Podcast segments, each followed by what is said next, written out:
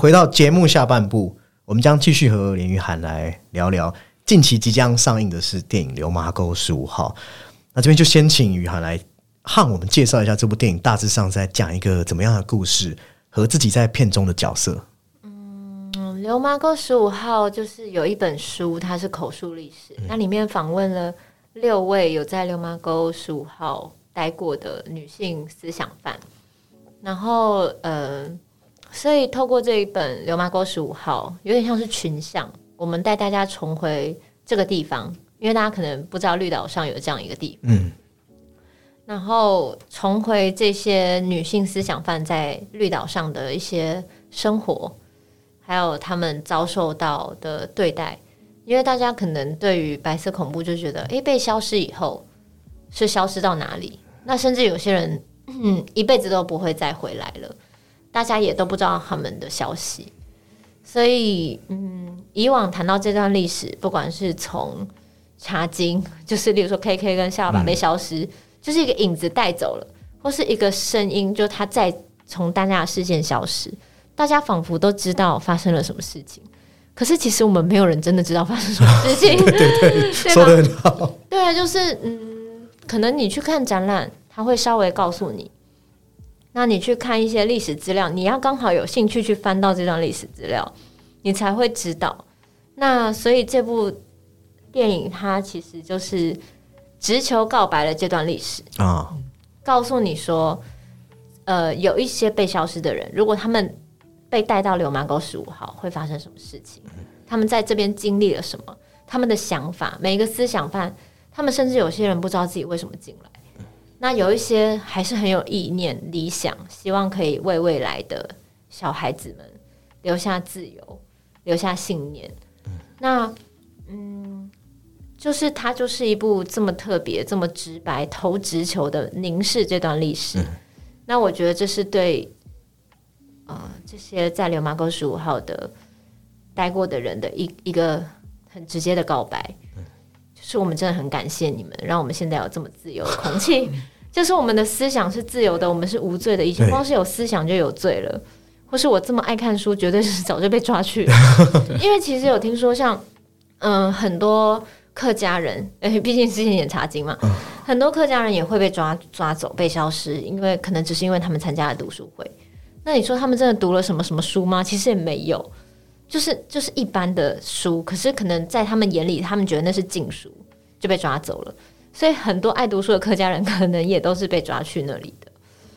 嗯，所以这个历史就是指示，然后就是丢纸球。嗯，我们跟这些就是当初大家可能想要把他们遗忘或是被晋升的历史，做一个深深的感谢跟告白，这样子。嗯。我们习以为常的平常，其实并不平常。对，是建立在无数人。像我们现在接受任何的作品，书也好，或是音乐、电影什么的，可是，在那个年代，它不一定是可以呃，你可以看，你可以写，或是你可以听，或是你可以看的。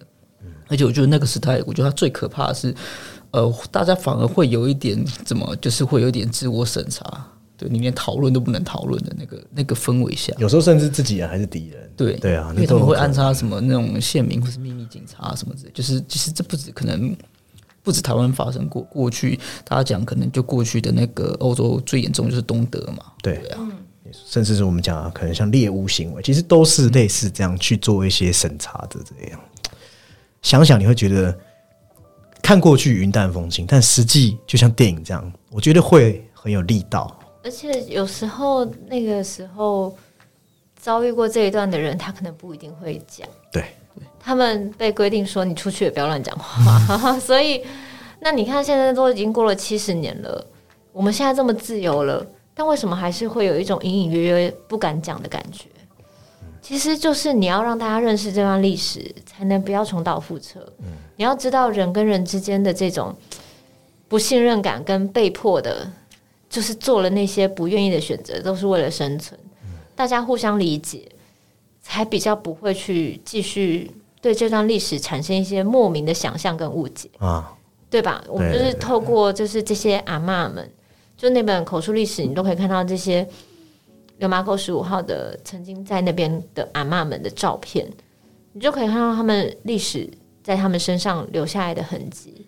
那当然，每个人面对这些创伤的过去，他可能他的回忆是断断续续的，他的语言是破碎的，重新拼凑出来，可能成为我们现在流麻沟十五号的群像。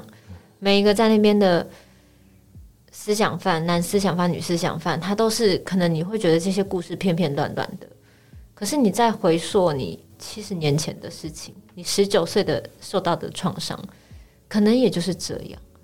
但是那个痛苦的感觉，我觉得是到现在你都可以共感的。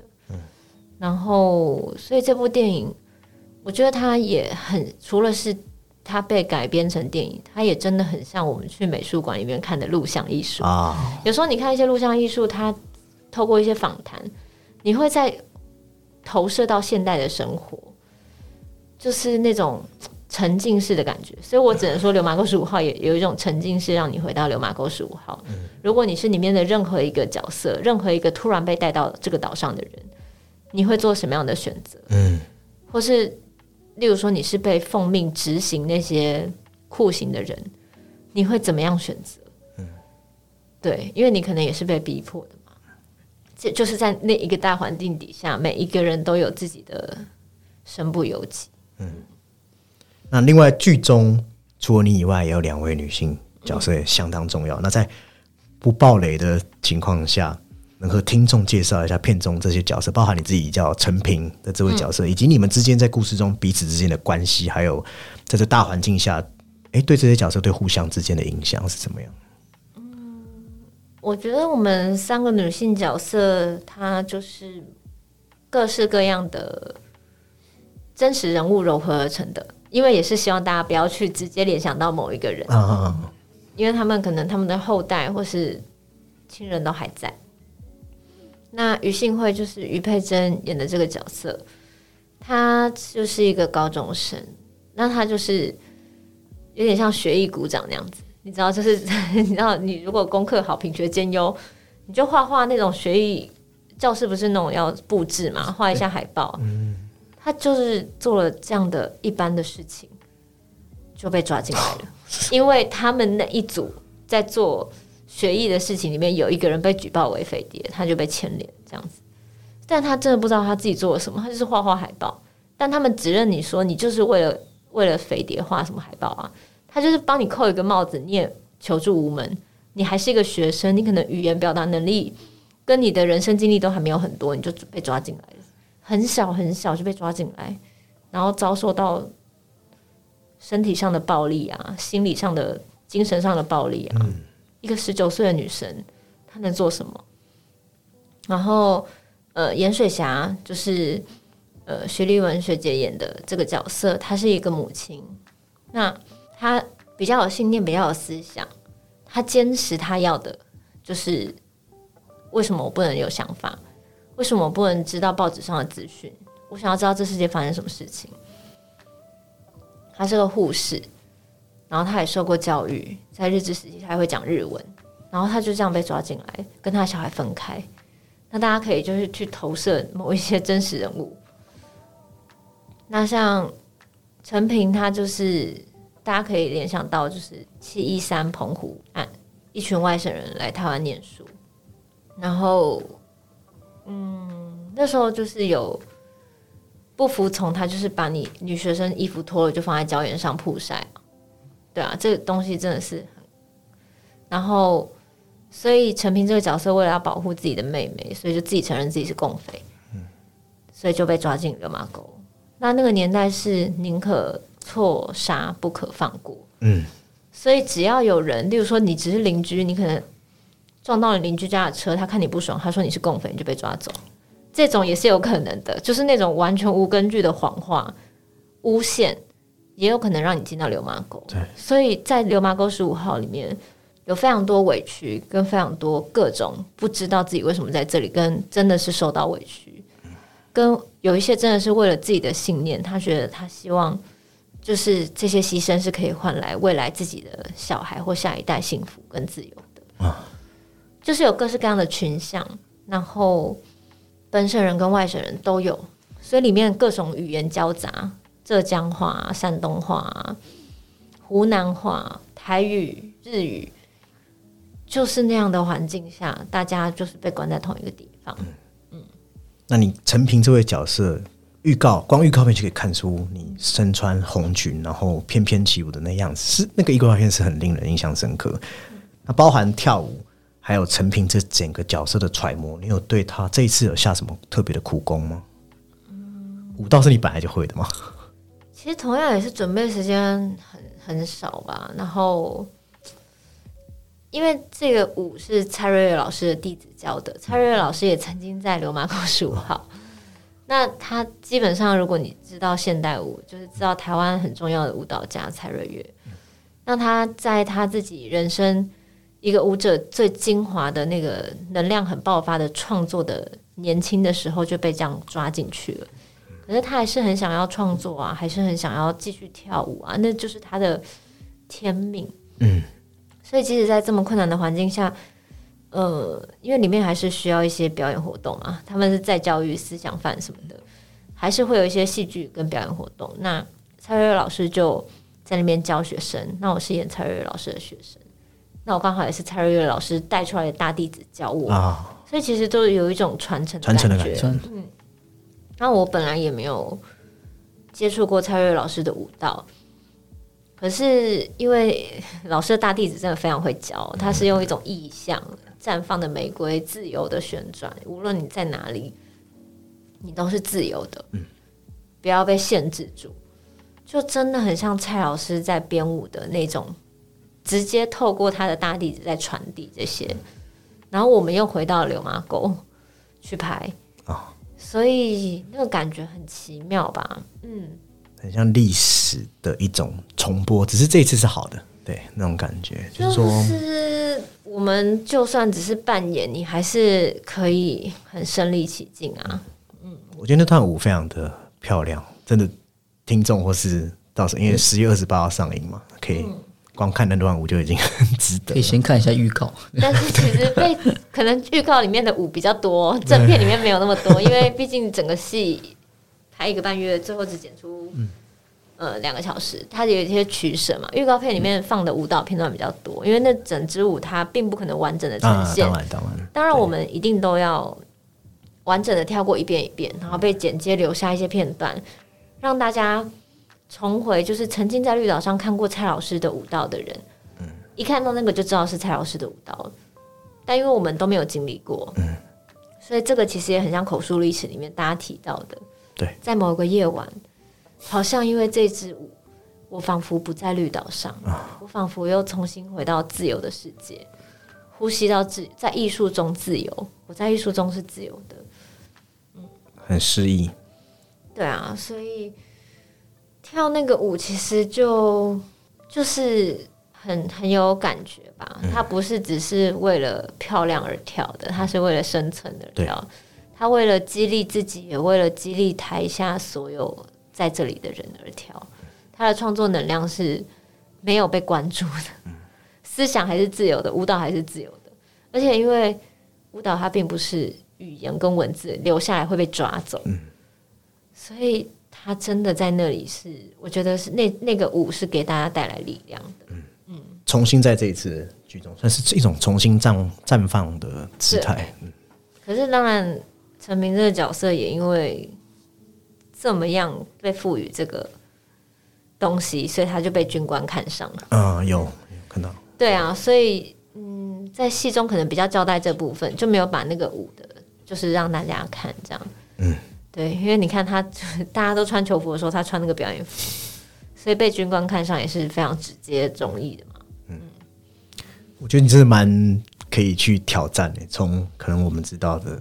在茶经中对语言，他这次其实也是对语言有很多的挑战。那再来一点是，听说你本来不会游泳哦，但是你在短时间内可以克服对水的恐惧，我觉得这过程也蛮激励人心的。我其实，在前一天我都觉得，说我到时候正式拍的时候用肾上腺素下去就好了。他们本来就是说，你前一天我们来跟水下摄影师练习一下。那我就觉得天啊，这水真的好冷，那东北季风，然后真的好可怕。我真的没有在海里面游过泳，我只有在游泳池里练习。然后他们都会回报我练习的状况给导演，然后就去评估我在海水里面到底可不可以。那他们就评估完以后觉得我是可以的，因为就是也是加紧时间练习嘛，就是要上舞蹈课又要上游泳课，简直每天都像奥运选手一样，就是带着我的体育包，然后我那阵子就一直在运动，这样。都是动态性的，就是超人。的，超人冬天那边游泳，然后就是 就觉得顿顿时觉得自己身体越来越锻炼的强大，这样子，然后身体很强大，你才有办法去度过在绿岛那段日子。嗯，那大概就是四堂游泳课，四堂舞蹈课，四堂山东课，大概就这样分配分配就直接去了。嗯，就是时间又压缩了，就是因为也是因为疫情嘛，所以大家就是时间都被打乱。后来去了以后，我后来本来就不愿不愿意先下去，因为觉得太害怕了。但就是剧组的每一个人都很像看着自己的婴儿一样在鼓励我，然后就导演啊像妈妈一样在旁边说：“陈平你可以的，我们就下去游游看。”然后摄影师也是嘛，所以就生出了一股勇气，就觉得可以可以这样子。然后就游了一下以后，就觉得好，这个海水还有浮力，应该是不会沉下去这样子。就稍微就比较放心。放心一点。对，但也你你知道也是拍了很久，但是就剪出来就几秒这样，而且我还还他们还在海中跟我讲说可以睁开眼睛，那一片海水比较不会刺痛。我还有睁开眼睛在水中寻找鱼性会，结果也被剪掉。但你看，我是真实的在水里面，嗯，就是克服我这个对海水的恐惧，而且我不知道海水里面可以睁开眼睛。然后副导就说：“我去帮你试过了，我觉得不会怎么样，没有很刺激。”这样，我我去帮你试过这样，就是大家都已经这么投入了，你也不好意思说我不敢睁开眼睛。也 是也是，对，但最后那一段可能就是也也被剪掉，所以电影里面就是我们都一定会拍，可是到最后就取舍上，就是怎么样说故事是导演觉得最好的说故事方式。嗯，可是你身为演员，你就身临其境了嘛，对啊。也是第一次有这样的机会在海水中表演。但我觉得你这份勇气刚好也和这部电影有一个呼应嘛，因为我们知道自由是无价，那放回那个年代，其实我们也要有勇气才可以挺身而出，或是去甘冒一些危险去争取一些自由嘛。那你觉得你自己在那个年代，你会是怎么样的一种心态？偷偷看书，还是说我去结社啊？我在那年，我绝对是苟活系列的人，我才不会 好诚实哦。我觉得，我觉得是能苟活就苟活，我就是一定会装我自己超傻的，我不参加任何，我尽量不出头。对，而且很可怕，就是感觉我在那个年代一定会被人家诬赖哦，被抓走。我就说我要尽量过得非常，就是完全没有存在感，也不要被盯上，也不要被诬陷。也不能结仇，对，然后麻烦欸。也也不要太多跟人有互动，我就躲在角落里，像地鼠一样就好了。因为我真的觉得，以我的能力，我觉得我撑不过那段时间，因为很多前辈是没有能从流马沟走回来的，的因为那里毕竟食物的资源、环境的卫生，就会有些生病你或者什么就回不来了，就留在那里了，所以。我自己觉得我是撑不过去的，哦所以我在在那之前，我就当一个非常平凡的苟活的人就好了。其实，在台湾讲到白色的恐怖，这是一个比较敏感的议题，因为过去的伤痕，如果、呃、可能因为一些原因，常常会变成现代人，可能就产生纷争，反而造成二次伤害。所以，如果我们可以从一个更关怀、更人文的出发点来看，你会不会你会觉得转型正义这件事情，应该是用何种方式来弥平这个伤口会比较好？我觉得其实你要去理解它，才有办法去放下。你不能一直掩盖它，就像呃，你不处理它，它有一天就会来处理你。嗯，就是你东西放在那边不处理它，就是会腐败、会坏掉。你不让它流动起来，水就是会，你知道，就淤积。嗯，所以我觉得你要把堵住的东西疏通，那是是一个大工程，没错对啊。那转型正义，这全世界都在做的事情，为什么台湾是一个这么民主的地方，我们却要假装没看见？你看见了，你去理解了每一个位置，你不要去想谁是好人，谁是坏人，那是小朋友的逻辑。对，你要知道，长大以后人没有这么简单分为好人坏人，那都是因为在那个时代没有办法的生存所迫。你就会知道他大家其实都不愿意。那你去理解他，你去包容他，你去感谢这段历史走过的人带给我们现在的幸福跟自由。我觉得是带着感谢的心去回顾这段历史，而不是只有伤痛。对，就是你可以从不同的角度出发去看这段历史，但是去认识这段历史是是不应该被太过敏感或是什么的。因为你一直去操作它，大家反而没有办法真正去凝视这段历史。对啊，对啊，你就带着一个很中性的心情去看。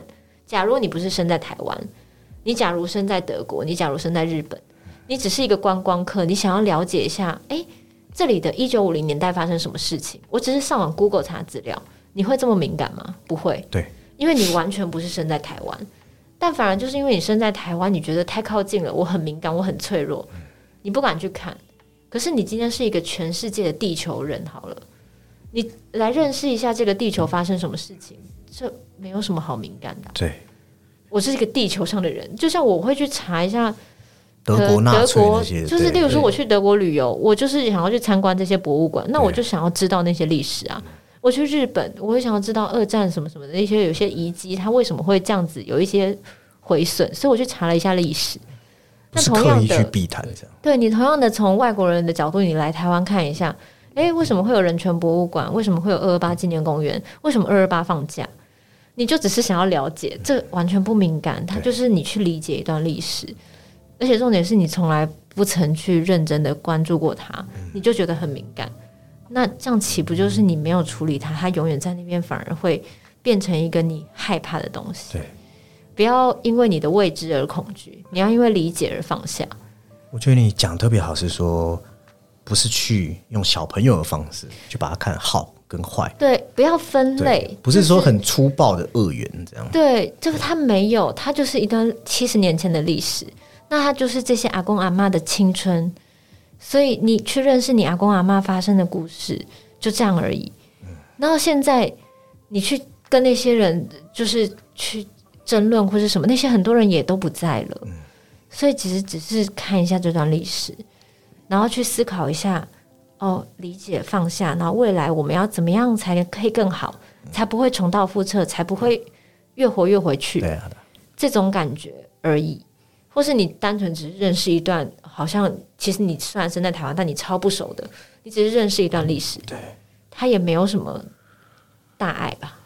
这会让我想到之前，我记得也是文学的诺贝尔奖得主叫古尔纳，那他也是在讲一个呃过去历史和呃非议的那些伤痛。那过往我们可能会很强调说白坏黑受迫，一直强调，但是他并没有从这样的角度，所以他讲出一句话，我觉得很符合你讲。他说，如果不展现出过去的复杂性，嗯，就无法理解今天的复杂性。嗯，对，我觉得这句话是我我从这样的历史伤痕，我觉得最可以体会到而且。转型正义其实应该算是在可能欧洲或是这种南美、南非，其实早在八零年代呃八零年代就已经开始了。但是一开始的话，他们也是那种有点像是在呃审判，或是说要救者。就像我们可能以前也有聊过那种可能在那个纽伦堡或是这种耶或是那个耶路撒冷大审判这样子，他们只是要找一个人来来追杀定罪。但是我们时至今日，我们看转型正义这件事情，其实我们只是要还原真相，而且避免再犯嘛。嗯，因为其实任何有武力或是军警的政权，你难保他在呃，就是说他可能。哪天遇到威胁的时候，他是不是又会可能有这一种呃侵犯到人权的就本能一些事情性？的，大家就是又不小心重蹈覆辙。对，所以我们当然是就是还原之余，我们也要避免。那以可能以受害者来说，我们当然也要去理解他们的伤痛，或是做一些抚平嘛。对啊，对啊，对啊，对，那我觉得应该是说，呃，最基础的，可能现在大家可能会说是一种可能比较物质或是金钱上的补偿，但我觉得那个只是一个表面上的，一个呃，你甚至可以说它是一个基础、一个起点而已。对，但是真正是内心的那一块啊。对啊。好，那我们严肃完，我们就再回到欢乐一点。听说你也是第一次去绿岛，对，那你去从那个观光的角度来看，跟你到了那边好像回到那个时期，你觉得真的是两种截然不同的感觉吗？当然啊，你就是带着角色上岸，跟你带着你自己本人上岸，因为我觉得那边很漂亮，我有去很过很漂亮。其实，呃，因为到最后快要回来的时候，就是已经绿岛的戏份差不多结束的时候，你就会觉得好了，我们就是要再转换到台湾本岛去拍另外一个部分，然后就知道绿岛上有那个朝日温泉，嗯，然后全世界就三个地方有海洋温泉，其中一个最近的就在绿岛，在台湾。你要不然你还要去美国哎、对啊，对啊。我想说，好吧，趁离开绿岛之前，我一定要去泡到。结果泡了吗？我真的是冒着风雨、欸，那天下着大雨，然后我就硬是跟那个想要去泡朝日温泉的看剧组有没有哪一个工作人员想去，然后就是风雨无阻的去，然后就泡到他晚上十一点关门，泡到那个清扫的 阿泡伯就说我就觉得我一定要享受，能够看着月亮，看着这个地方这样子。我不要在这边，我只有痛苦的回忆。嗯我希望还是有一点点生活的感觉。然后泡到那个阿飞就说：“哎、差不多起来了，够了。阿”北 阿伯想下巴，想下班。对，此此时此刻，我不是演员，我只是观光客。对，就是在最后要离开的时候，我就觉得好像用温泉，就是这些温暖的大自然的丰富的资源，然后滋润心灵。洗涤了我身心的一些 洗掉另一个角色跟时空嘛。对啊，就是泡温泉真的好舒压，我真的超爱泡温泉。就是，可是我有时候会很困惑，就是好像不能有些地方是不能一个人泡温泉。嗯，好像是。对，那有时候我只是因为我泡温泉的时候，其实我很喜欢看书，我很特我会别。拿书进去里面看，因为就因为我其实不太怕热，我可以就是拿着几瓶水在旁边一边补充水分一边看书。那我就觉得这个是独处的时光，所以我就很想要一个人去。就台湾很多很像就是怕你发生危险都不能一个人，所以我就还要揪朋友去泡温泉。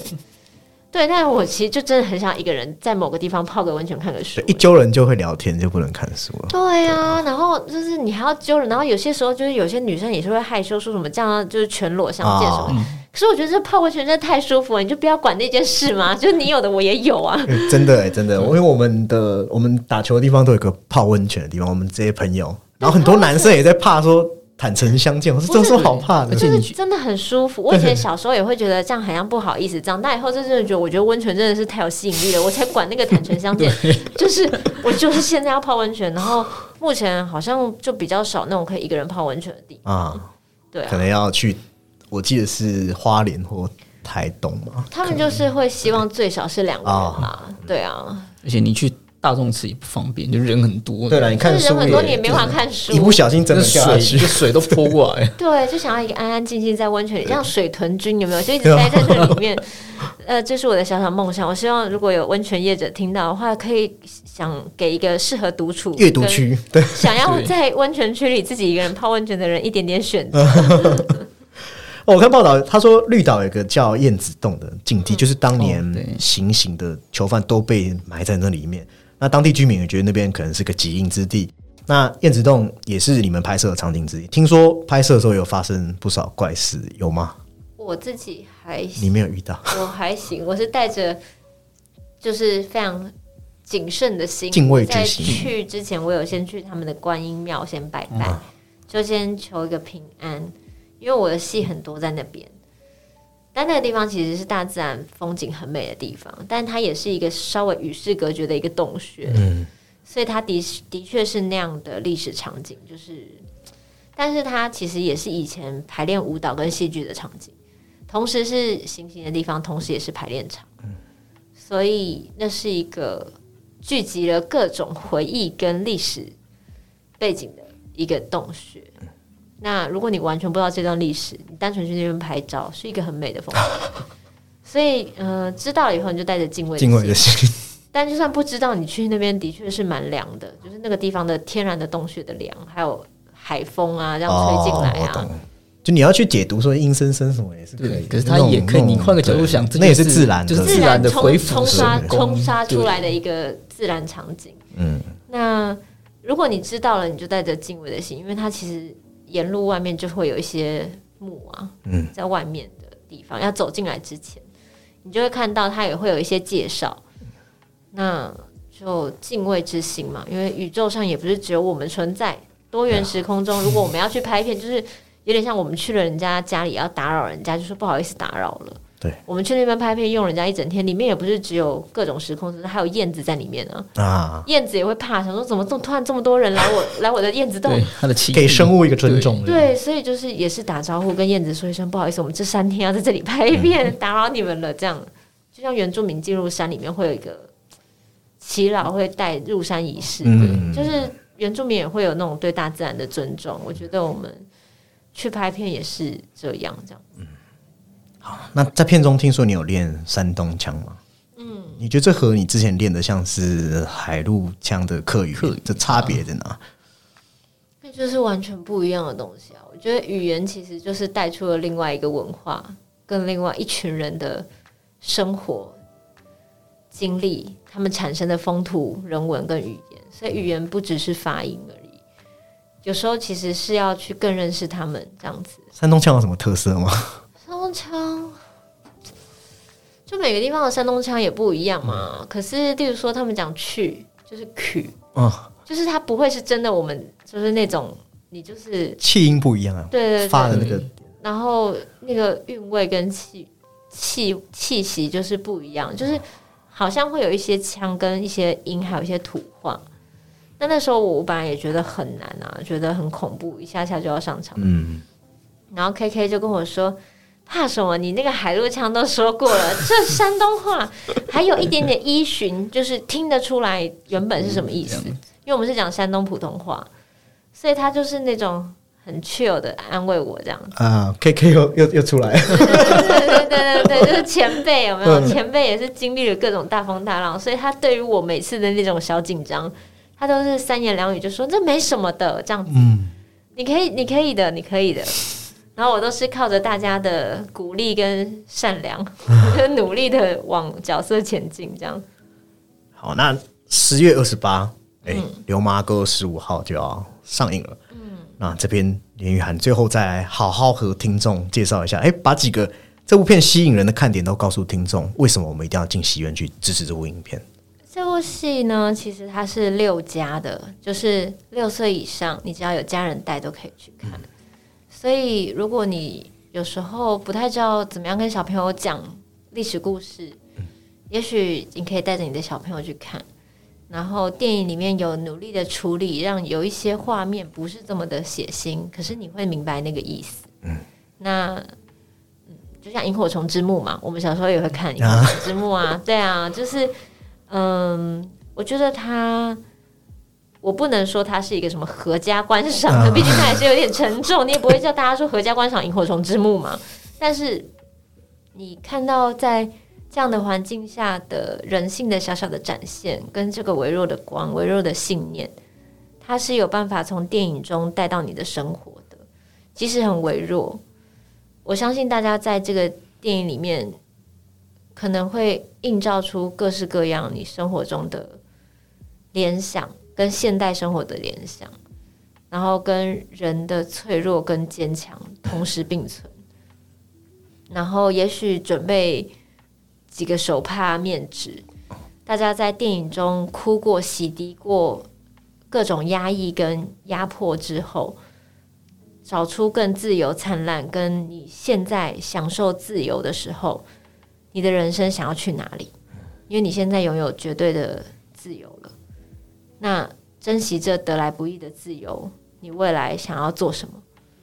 相信在这个电影洗涤过后，大家也许会更不一样，更珍惜我们现在拥有的一切，嗯然后也会更愿意守护我们现在的一切，看似如常，但其实是得来不易的。这一些所有大大小小的每一次自由的呼吸，说的非常好。那最后就剩一个问题问你，就是时代剧演了这么多角色，那你未来有没有想要尝试哪一类型的角色？我超想要演什么武侠片的 那种，什么竹林里面飞来飞去的，侠女，对，然后也很想演那种动作片、类型片，那真的会蛮跳的，蛮都很想看因。为很多类型嘛，像国外就是不是有非常多那种活尸片嘛？嗯，嗯我疫情的时候都在看的，我觉得好好看、你喜哦，欢看活尸片啊？像《Walking Dead》那种是不是？嗯，很有生存动能呢，嗯就是存活的一个方式。哦，对，他一下把人物拉到最底层的需求。对对对，就是你这些日常的东西都被打破以后，人要怎么重新求生，跟找到自己的生存的动力是什么？我觉得这类的片也是蛮值得尝试的嘛。如果有这机会的然后或是一些武侠片，小时候不是很喜欢看很多人在竹林里飞来飞去，对，你说像金庸那种，我觉得很帅啊，很帅很帅。就很想演，或是一些动作片，就是一些杀手还是什么的特殊行业的，或是有一些 clean clean 那个案发现场的这类的，我都很想演，就是一些比较类型的东西，我觉得你演杀手应该蛮适合，就是反差感。对就大家不会觉得是他。对，就是都蛮有趣，或是一些推理啊什么的，都很想演。我都觉得其实戏剧类型很多，我们有很多自由创作的可能性，因为我们就是一个没有限制题材的地方。所以，当我们这么自由的时候，我很期待各式各样的类型的戏都有机会尝试。我们也真的非常期待未来连玉涵可以有更多不同的表演。那今天也谢谢连玉涵接受我们的访谈，非常感谢你。嗯，谢谢你们的节目，我有听那个 你们就是讨论各种电影啊什么的。谢谢。对，谢谢你们的节目，让喜欢电影、喜欢电视剧的朋友都有机会可以听你们就是讨论这样子。那最后有一件事就不要忘了，就是十月二十八，对，流麻沟十五号，大家就带着一包面子去好好看这一段 台湾场对，带着你的小手帕，对全台湾北中南有七十五家戏院会上映，就大家慢慢的进来看看吧，这样子。嗯，那本期我们讨论这边告一段落。如果你也喜欢我们，也记得到 Apple Podcast 帮我们留下五星评论。好，拜拜。拜拜拜，谢谢大家。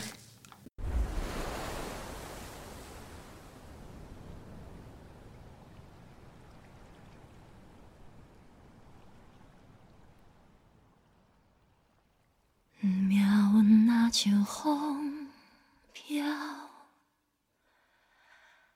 挂念若像雨流，命日像花落伫岛上，要倒位去，无人通讲。行梦敢有通晓想？伫无边无岸的墙，才有一群当时的鸟对倒位来，无人会知。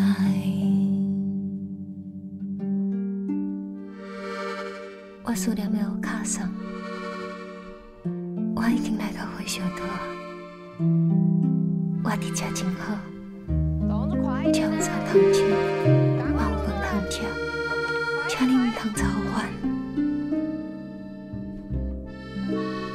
虽然毋知影为虾米我会伫遮，毋过我想好甲家己放袂记，连命嘛放袂记，只有我着继续落去。只是希望我的冤屈会用早日洗清，较早返去厝。命运若像风飘，挂念若像雨命日像花落伫岛上，要倒位去，无人通讲。